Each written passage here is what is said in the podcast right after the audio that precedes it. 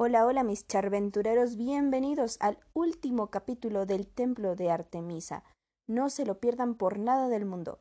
Saludos especiales para Diana Laura Heredia, Cecilia Heredia, Melanie Evaristo. ¡Comenzamos! El Artemisón. Efeso, 5 de septiembre del año 2005. Platón sabía que los griegos que colonizaron Asia Menor encontraron que los tempranos habitantes asiáticos adoraban a una muchacha, diosa de la naturaleza, a la que identificaron con su Artemisa. Princesa Artemisa, pronto nos darán el rescate solicitado por usted. Bromeó el marinero y Amaranta decidió continuar con el juego suspendido la víspera. Es Platón, por favor, libérame y no te haré daño. Cuéntame, ¿qué ocurrió después con el templo? ¿Fue simplemente un templo? interroga el antiguo estudiante de historia griega. Amaranta lo miró con asombro. Platón había comprendido perfectamente qué es lo que la princesa había querido decir con después. Esto es, la historia de construcciones y restauraciones de la maravilla. Pero prefirió preguntar a su vez a la princesa Amaranta, descifradora de arcanos, ¿Qué secreto podía encerrar aquella construcción maravillosa? ¿Qué quieres decir? ¿Acaso se trató de un lugar para contactados? Se burla Maranta. Muchos afirman que la estatua a la que se veneró era un meteorito. De ahí que se salvara del terrible incendio, bromeó Amaranta. Para la gente que realmente la vio, la respuesta sería elemental, mi querida niña.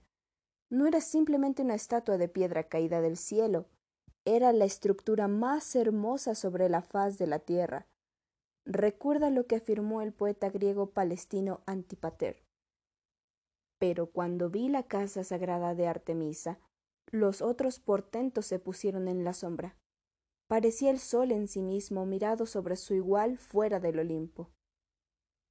Y bien, pirata, responde a lo que te pregunté. A la orden, princesa. Jamás se finalizó su reconstrucción. ¿No se reconstruyó? Oh, sí. El culto a la diosa hizo que floreciese ya en la antigüedad una verdadera industria de figuritas de plata representándola. Los comerciantes no podían permitir que se les viniera abajo el negocio, y mandaron volver a levantar el templo. Sacrilegio. No, no. El milagro más celebrado de Artemisa fue colocar sobre la puerta de su templo, como por arte de magia, uno de los sillares labrados que los arquitectos no lograban elevar. Lejos de mí el insultar a tan poderosa deidad. Me refiero a la que se salvó del fuego, pues a pesar del incendio, la maravilla no había sido destruida, ni siquiera tocada. Amaranta sintió un escalofrío. Recordó que el propio Woods había escrito en su diario Cuando Alejandro conquistó Asia Menor, quiso terminar la reconstrucción, con el interés manifiesto de ser el mismo adorado junto a la diosa. Y quizá de haber vivido más tiempo lo hubiera hecho, pero el destino quiso que el templo de Artemisa en Efeso no volviera a ser el mismo. Siglos después, cuando Pablo visitó Efesus para predicar la cristiandad, en el primer siglo se enfrentó al culto de Artemisa cuyos ofrendantes no tenían ningún plan ni deseo para abandonar a su diosa. De lo que puede la imagen o la efigie de la debió haber sobrevivido hasta esa época, y el inglés anotó a continuación. Sería difícil pensar que aquellos efesios recordaran algo más que la liturgia sangrienta, pues el tiempo de las deidades femeninas había pasado. Amaranta sospechó que Woods mentía. Los godos arrasaron la ciudad en el año 262 después de Cristo, y a pesar de que los efesios aseveraron que harían lo imposible para rescatarlo del olvido, jamás se llevó a cabo la obra. Hacia el siglo IV, la mayoría de los habitantes de Efeso se había convertido a la cristiandad, y el templo perdió su valor religioso. El capítulo final vino cuando en el año 401 el templo de Artemisa fue derrumbado por San Juan Crisóstomo. Efesus se volvió estéril.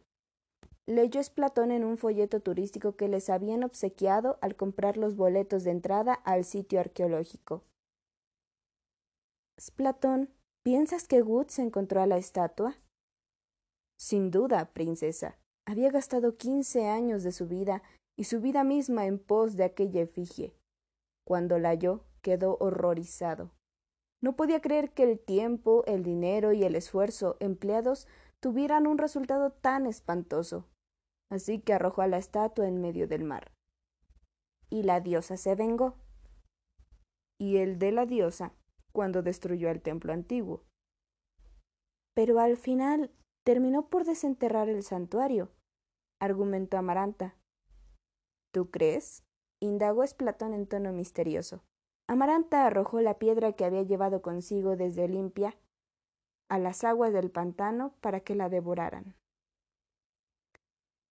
De Zeus para su hija Artemis, gritó Amaranta, al tiempo que el yate comenzaba a girar poniendo proa rumbo a Bodrum. Círculos concéntricos se formaron en torno al lugar donde cayera la piedra. Círculos como en el tiempo, donde hombres y diosas pelean por la inmortalidad. Los círculos desaparecieron. Las aguas le llevaron la nueva ofrenda a la oscura deidad de las tinieblas.